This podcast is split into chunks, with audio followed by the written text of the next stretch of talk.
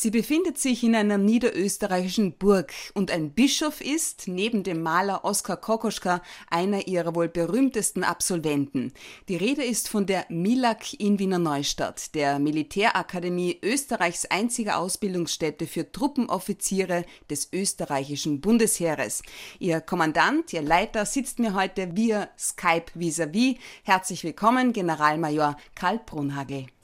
Herzlich willkommen, grüß Gott über Patriotismus und Respekt, Treue bis in den Tod, tüchtige Offiziere und rechtschaffende Männer und Frauen.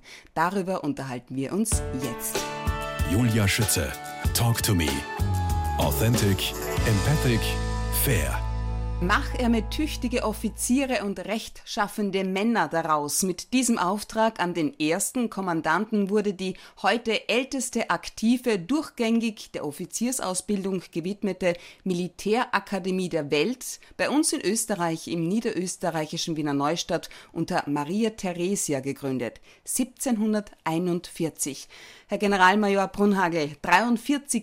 Kommandant. Im kommenden Jahr feiert die MILAG ihr 270-jähriges Bestehen.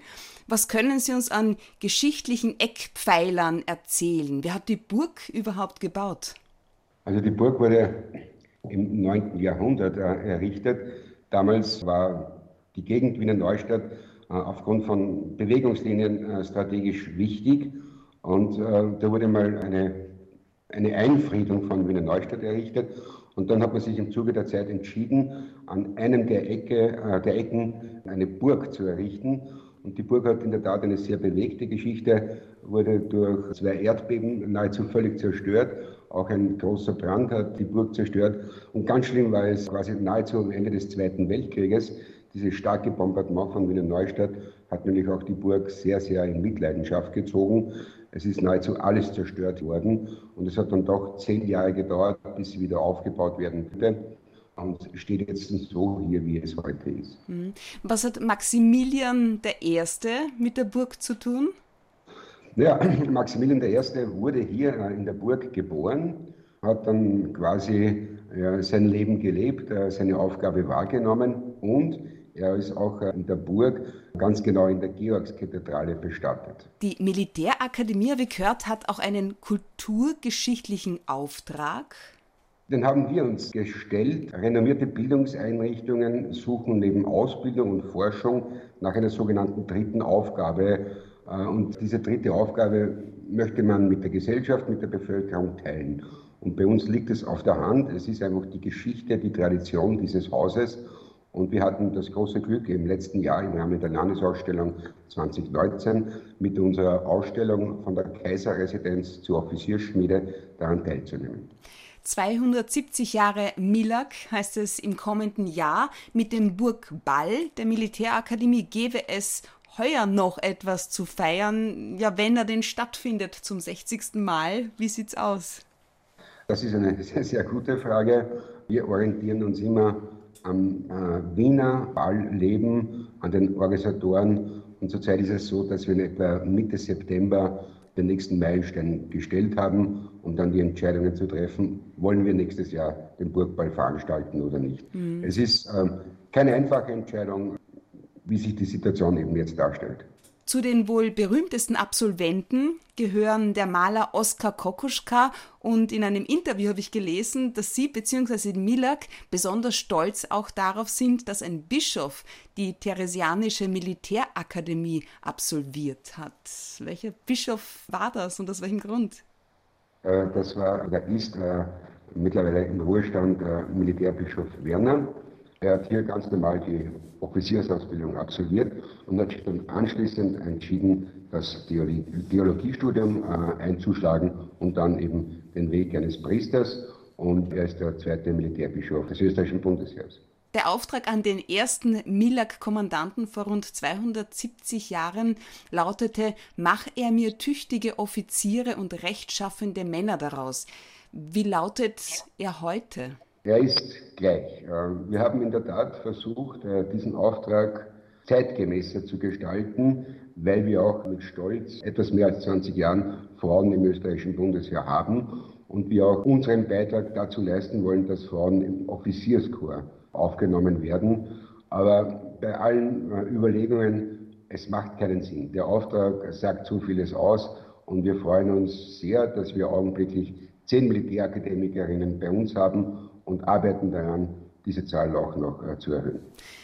Herr Generalmajor, Corona hat unser aller Leben verändert. Vor welche Herausforderungen und Veränderungen hat es das Bundesheer bzw. die MILAG bis dato gestellt? Also die Militärakademie, es war ein Sonntag, 15. März, wo wir innerhalb von zwei Stunden den Lehrbetrieb völlig umstellen mussten. Wir haben quasi Lehrgänge abgesagt, aber gerade bei den Militärakademikern sehr stark auf Distance Learning gesetzt und da haben wir sehr, sehr positive Erfahrungen gemacht. Natürlich gibt es da auch gewisse Abstriche, aber grundsätzlich sehr positiv. Aber es war natürlich auch die Herausforderung, infrastrukturell alle richtigen Maßnahmen zu setzen, Schutzmaßnahmen, die ganzen äh, Verpflegseinrichtungen, alles was Abstände betrifft, Desinfektion, Fiebermessen. Also es ist schon äh, einiges zu tun gewesen, aber auch nach wie vor zu tun. Worauf sind Sie noch vorbereitet? Wir sind darauf vorbereitet, dass wir jederzeit wieder in diesen Krisenmodus gehen könnten. Einerseits was die Infrastruktur betrifft, andererseits auch was das äh, Distance Learning betrifft. Herr Generalmajor, die Weiterentwicklung der Militärakademie beschäftigt Sie aktuell besonders. Wie darf ich das verstehen? Wir sind eine zeitgemäße Bildungseinrichtung mit Simulation. Wir beschäftigen uns mit digitalem äh, Lernen, äh, digitale Stabsausbildung. Unsere größte Herausforderung ist zurzeit einfach die, die Infrastruktur, wenn es um die Unterbringung für unsere Lehrgangsteilnehmer geht. Wir sind ja auch für Milizoffiziere verantwortlich und denen wollen wir wirklich eine zeitgemäße Unterbringung bieten. Und da sind wir noch nicht dort, wo wir hinwollen. Wo wollen Sie hin? Zeitgemäßes äh, Unterkunftsgebäude für 240 Lehrgangsteilnehmer und Lehrgangsteilnehmerinnen, so wie es eigentlich heute State of the Art ist. Mhm. Das heißt, wie sieht Ihrer Meinung nach dann auch eine moderne, zeitgemäße Landesverteidigung aus? Ich glaube, Landesverteidigung ist nicht mehr so, wie es viele meinen, mit Verteidigen aus Stellungen. Eine moderne zeitgemäße Landesverteidigung ist für mich Schutz des Staatsgebietes und Schutz der Bevölkerung. Und ich glaube, wir haben da ein wunderbares Modell in der Schweiz, die das schon lange so lebt und breit und gesamtstaatlich diese Aufgabe wahrnimmt. Schutz der Bevölkerung und Schutz des Staatsgebietes. Können Sie mir dieses Schweizer Modell ein bisschen mehr erklären, erläutern, mir als totalen Laien? Ja, die Schweiz hat einfach zum Beispiel kritische Infrastruktur identifiziert. Die haben wir ja auch in Österreich, sei es ein Flughafen, sei es die OMV und vieles, vieles mehr. Und dann gibt es eben diese gesamtstaatlichen Ansätze, wie kann man das gemeinsam bewältigen, dass dort Schutz sichergestellt ist. Das nur ein Teil, es geht dann hinein in den Bereich Cyber, auch das Thema Naturkatastrophen einfach die Bedrohungssituation breit abzudecken. Wie viel Erfahrung spricht da jetzt gerade auch aus Ihnen? Was waren Ihre bisher wichtigsten beruflichen Stationen?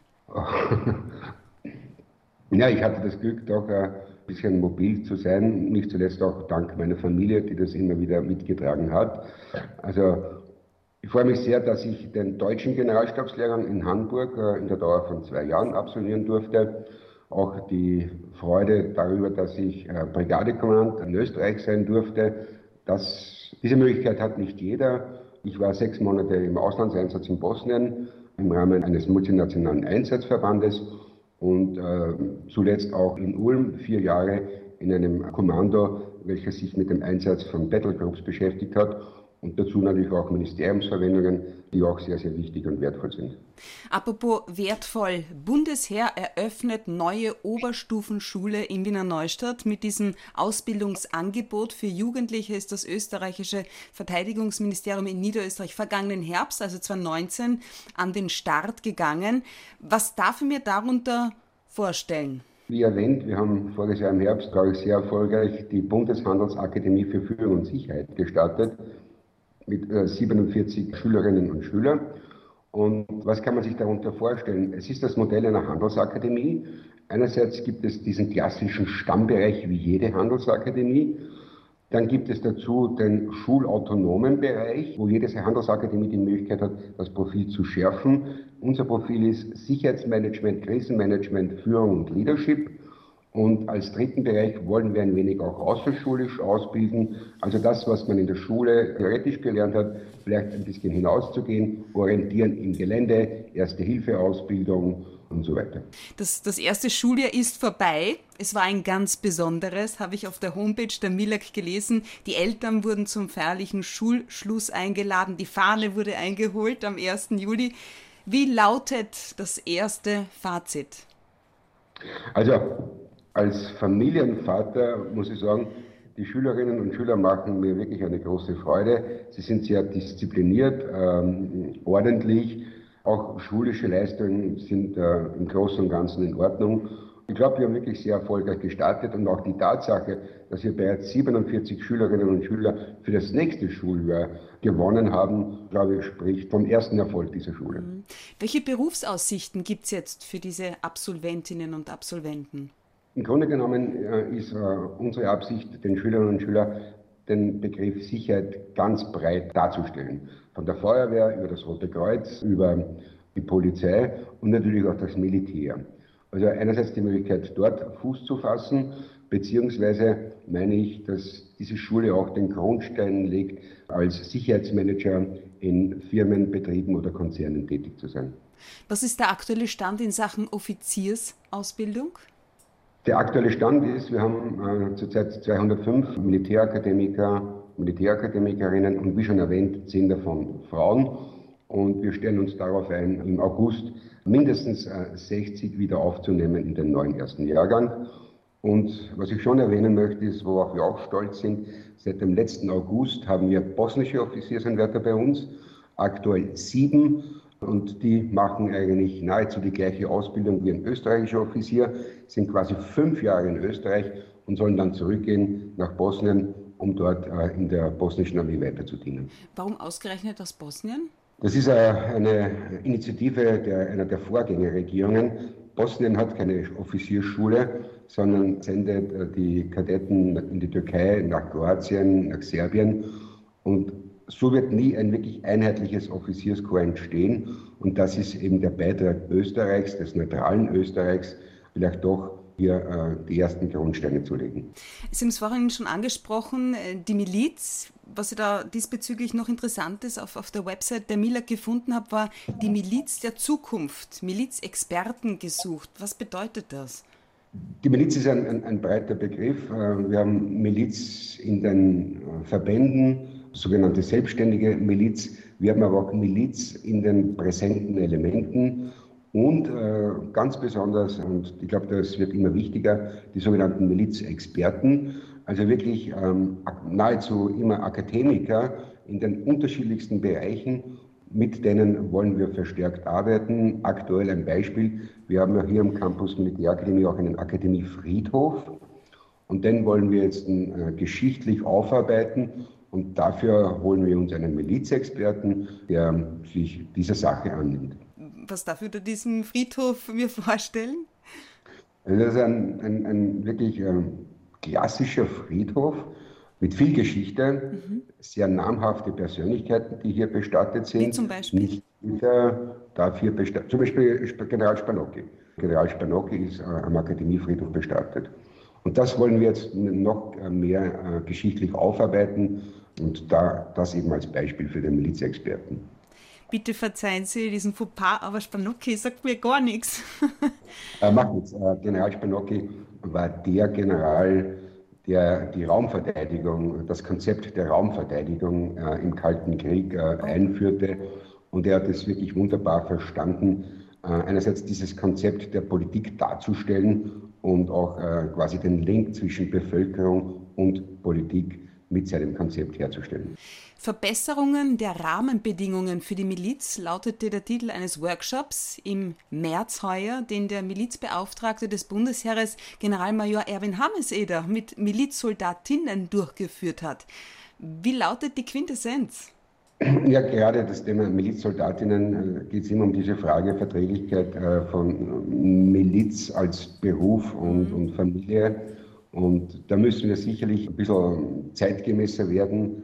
Ein Beispiel dafür, die Erfahrungen aus der Krise vielleicht doch mehr auf das Thema Distance Learning zu gehen. Ich muss nicht immer alles im Frontalunterricht im Hörsaal äh, bearbeiten, sondern ich kann schon das eine oder andere über Distance Learning machen. Also das war einer der, der, der ganz großen äh, Ergebnisse.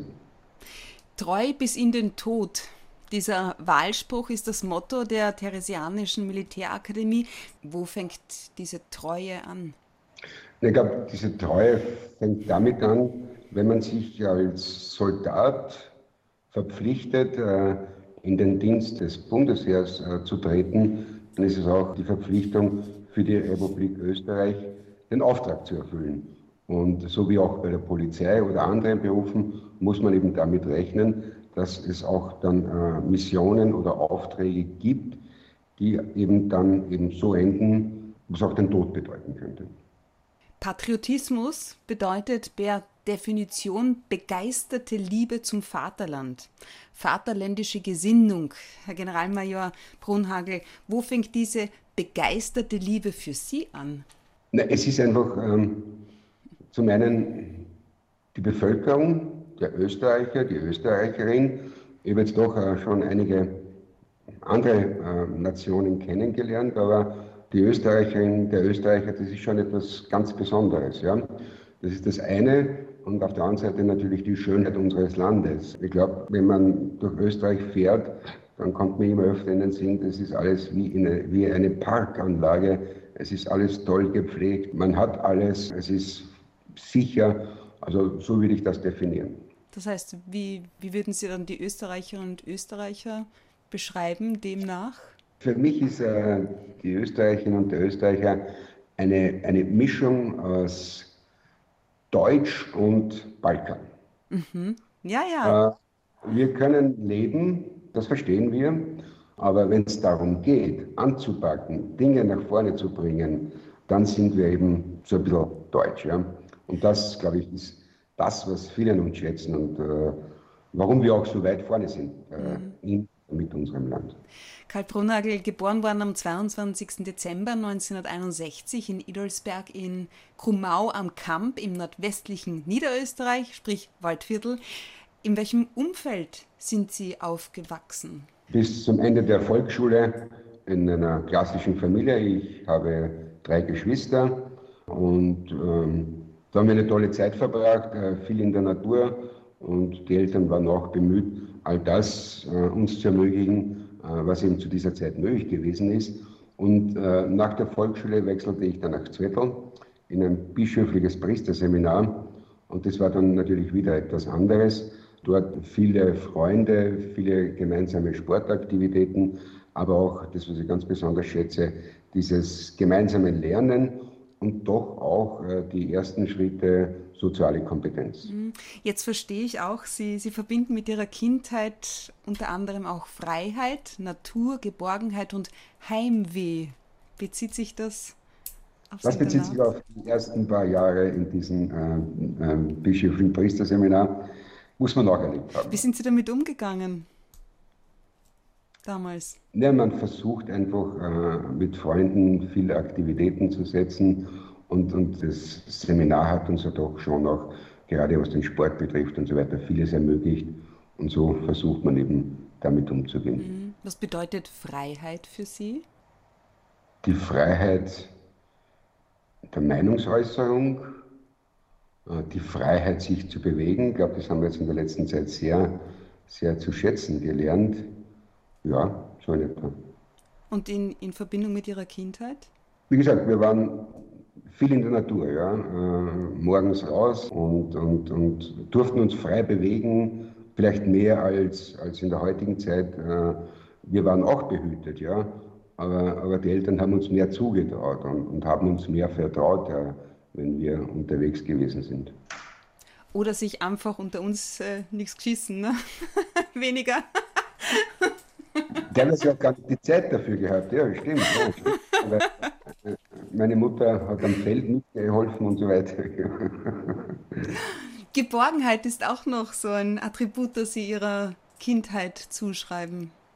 Ich bin da in der Familie mit, mit den drei Geschwistern groß geworden und ähm, die Eltern haben eben uns vieles ermöglicht und, und auch dafür gesorgt, dass, dass äh, wir vernünftige Bekleidung hatten, dass das immer alles im Vergleich zu manchen anderen Kindern, wie ich es damals erlebt habe, äh, haben wir uns da schon sehr, sehr geborgen gefühlt und, und, und war schon schön, ja. Mhm. Kind wollten Sie Rechtsanwalt oder Bankkaufmann werden ursprünglich. Aus welchem Grund das? Hängt das mit Sicherheit auch zusammen, Sicherheitsdenken? Äh, äh, ja, äh, ein wenig, aber ganz ehrlich, es hat mich einfach immer fasziniert, wie diese Menschen auftreten, immer toll gekleidet, immer gut in der Wortwahl und so weiter. Und das hat mir einfach äh, damals imponiert und hat zu diesem Ziel geführt. Ja. Mhm. ja, aber welche Männer sind besser gekleidet als jene in Uniform? Danke. Was war denn der Auslöser für Ihren militärischen Werdegang dann? Also das war mein Onkel. Ja. Der war immer sehr gerne beim Militär und äh, ich glaube, es war das im 14. Lebensjahr in etwa, haben wir darüber öfters gesprochen und er, er, hat so mit Begeisterung davon gesprochen, dass ich dann begonnen habe, mich damit auseinanderzusetzen und relativ rasch dann den Entschluss gefasst habe, ja, das, diesen Beruf strebe ich an. Ihren Job als 43. Kommandant, Leiter der MILAG, beschreiben Sie als Ihren Traumjob, weil? Es ist äh, eine einzigartige Bildungseinrichtung, die Militärakademie. Man arbeitet mit jungen Menschen, man, vorwiegend mit jungen Menschen, die wirklich auch ein Ziel haben und man darf sie begleiten und unterstützen. Und auf der anderen Seite natürlich im Rahmen von unseren Forschungsprojekten doch der Versuch, weit nach vorne zu denken, was äh, könnte uns in Zukunft beschäftigen, aber auch äh, die, die zeitgemäße Frage der Ausbildungsmethodik und der Didaktik. Mhm. Worauf liegt derzeit der Fokus bei der Forschung? Der liegt sehr stark im Bereich der Digitalisierung. Was bringt die Digitalisierung mit sich? Und hier würde ich gerne unterscheiden, einerseits äh, nämlich in der Ausbildungsunterstützung, Simulation, Decision Making und so weiter. Da gibt es ja ganz, ganz viele Möglichkeiten. Aber auch äh, der zweite Bereich, was bedeutet die Digitalisierung, autonome Einsatzverbände, Drohnen, Roboter, wie werden die in Zukunft den Einsatz beeinflussen? Karl Brunhagel, wie wichtig ist Ihrer Meinung nach Disziplin im Leben, in der Gesellschaft, beim Bundesheer? Naja, wir haben es ja auch hier jetzt äh, während, äh, während Covid gesehen. Und ich glaube, da können wir alle sehr stolz sein, dass, glaube ich, die, der Großteil der österreichischen Bevölkerung sehr diszipliniert mit den Herausforderungen umgegangen ist. Und ich glaube, Disziplin ist Voraussetzung, um entsprechend äh, zusammenzuleben, um auch wieder gemeinsame Ziele zu erreichen. Und äh, einen Schritt wichtiger sehe ich es noch beim Militär, weil einfach die Bevölkerung von uns erwartet, äh, dass wir diszipliniert sind, dass man sich auf uns verlassen kann. Wodurch entsteht Ihrer Meinung nach Respekt? Durch Wertschätzung, aber auch durch fachliches Wissen. Und ähm, ich glaube auch, dass unsere Ausbildungsstätte, die Militärakademie, aufgrund der Burg und, und der Geschichte und der Tradition dazu beiträgt, gerade den Offizieren doch äh, ein gewisses Maß an Respekt abzuverlangen und das aber auch dann in weiterer Folge mitzunehmen. Mhm. Wovor oder vor wem haben Sie größten Respekt? Vor meinen Eltern, aber auch vor meiner Familie, die ja eben auch äh, vieles mitgetragen haben. Ihre Ehefrau Michaela, verheiratet sind Sie seit 1987. Respekt, weil sie neben Ihren Eltern wohl auch jemand ist, der Sie sehr geprägt hat? Natürlich. Ähm, wie gesagt, seit 87 verheiratet, vieles gemeinsam äh, erlebt, äh, mitgetragen und sie hat auch vieles akzeptiert. Äh, aufgrund meiner Mobilität musste sie schon doch einen großen Teil an der Kindeserziehung mit übernehmen. Mhm. Und das ist offenbar Wertschätzung in allerhöchstem Maße von Ihrer Seite. Ja, schon. Herr Generalmajor, sind Sie je in eine richtig brenzlige Situation gekommen? Also brenzlig, äh, es war einmal eine unangenehme Situation während meines Auslandseinsatzes in Bosnien. Damals war man ja noch auf der Suche nach den beiden Kriegsverbrechern Karadzic und äh, Mladic. Und äh, es war im Laufe eines Nachmittags, wo uns die Information ereilte, es könnte sein, dass Karadzic äh, die Grenze zu Serbien überschreitet. Und das war auch der Verantwortungsbereich äh, meines Einsatzverbandes. Und das war dann einfach diese Beurteilung, welche Maßnahmen setzt man, um einfach äh, es nicht zu überziehen, die Bevölkerung zu beunruhigen, aber dennoch irgendwo den Auftrag zu erfüllen und vielleicht doch auch mitzuwirken, um einen dieser Kriegsverbrecher habhaft zu werden. Ich überlege jetzt gerade, ich versuche mich gerade so in Ihre Frau hineinzuversetzen auch. Sprechen Sie mit Ihrer Frau über Dinge, die Sie bewegen und belasten auch? Ja, doch, doch. Äh, ich glaube, das, das muss man, aber jetzt nicht im übertriebenen Sinn. Ja? Mhm. Einfach es kurz auszutauschen, so wie ich auch äh, meine Frau frage, wie es ihr jetzt im Beruf ergeht, äh, welche Herausforderungen sie hat und so weiter. Aber eher die ganz tiefgreifenden Dinge ähm, mache ich dann mit mir selber aus. Ihre Kinder sind ja mittlerweile erwachsen, 32 und 27 Jahre, wenn ich richtig gerechnet habe. Das heißt, schauen Sie wohl auch, dass Sie manchmal Zeit finden als Paar ganz bewusst, weil jetzt sind Sie doch schon richtig lange verheiratet. Ja, äh, das, das versucht man schon äh, bewusst, aber das Leben ist einfach dynamisch. Äh, wir dürfen jetzt ja auch schon Großeltern sein und das bringt dann natürlich auch eine völlig neue Dynamik hinein. Aber so ist das Leben, ja. Was ist das für eine Dynamik? Ich sehe Ihre Augen da, wie Sie jetzt richtig zum Funkeln anfangen. ja, wie gesagt, es ist ein, ein Enkelsohn und er wird im September zwei Jahre, ist sehr, sehr lebendig, sehr neugierig und, ja. und ähm, ja, der bestimmt dann auch die Zeit. Und, äh, ist das so? Also, Wie hat sich denn Corona auf Ihr, Ihr Familienleben bisher ausgewirkt? Hat es sich ausgewirkt? Hat es das auch verändert? Meine Frau ist nach wie vor in, in Gas im Kamp, äh, einerseits berufstätig und auch die Schwiegermutter wird von meiner Frau unterstützt und wir haben uns dann schon einige Zeit nicht gesehen, weil ich mhm. vorwiegend in der Neustadt wohne und aufgrund der, der, der Dienststelle. Also doch, ja, dieses Abstand halten, das äh, war auch bei uns äh, ein großes Thema. Das heißt, Sie haben nicht mehr Zeit gehabt für Ihre Hobbys, sondern eher gar nicht, ne? Eher gar nicht. Für den Ausgleich weil ja doch äh, die Arbeit, äh, wir waren kaum im Homeoffice hier an der Militärakademie, wenn dann nur tageweise, um einfach äh, den, den Betrieb und, und die Stabsarbeit weiter voranzubringen. Denn Ihre Hobbys finde ich richtig interessant. Sie heimwerken gerne, restaurieren alte Möbel, machen Tischlerarbeiten. Woher können Sie das? Ja, das ist wieder das, was ich meinen Eltern verdanke. Also mein Vater ist Tischler und äh, er hat uns in, in frühen Jahren schon entsprechend äh, arbeiten lassen. Und äh, wir haben viel von ihm gelernt und er hat viel für uns gemacht. Und es ist einfach ein toller Beruf, wenn man dann gestalten kann und dann irgendwann nach Tagen oder Wochen sieht, okay, das äh, habe ich jetzt geschafft. Was haben Sie zuletzt geschafft? Worauf sind Sie stolz? Ja, das ist leider leider schon ein bisschen zurück. Also, was mir große Freude äh, gemacht hat, das war so ein ganz ein alter Schrank, völlig äh, mit brauner Farbe und also unansehnlich. Ja. Und den habe ich dann äh, entsprechend bearbeitet, sodass jetzt wirklich so ein schöner alter Schrank in, in Fichtenholz im, im Wohnzimmer steht. Apropos Faszination, Kai Brunhagel, bei meinen Recherchen bin ich auf ein Zitat gestoßen, das also Goethe soll gesagt haben, die größten Vorteile im Leben überhaupt wie in der Gesellschaft hat ein gebildeter Soldat. Ist das für Sie nachvollziehbar?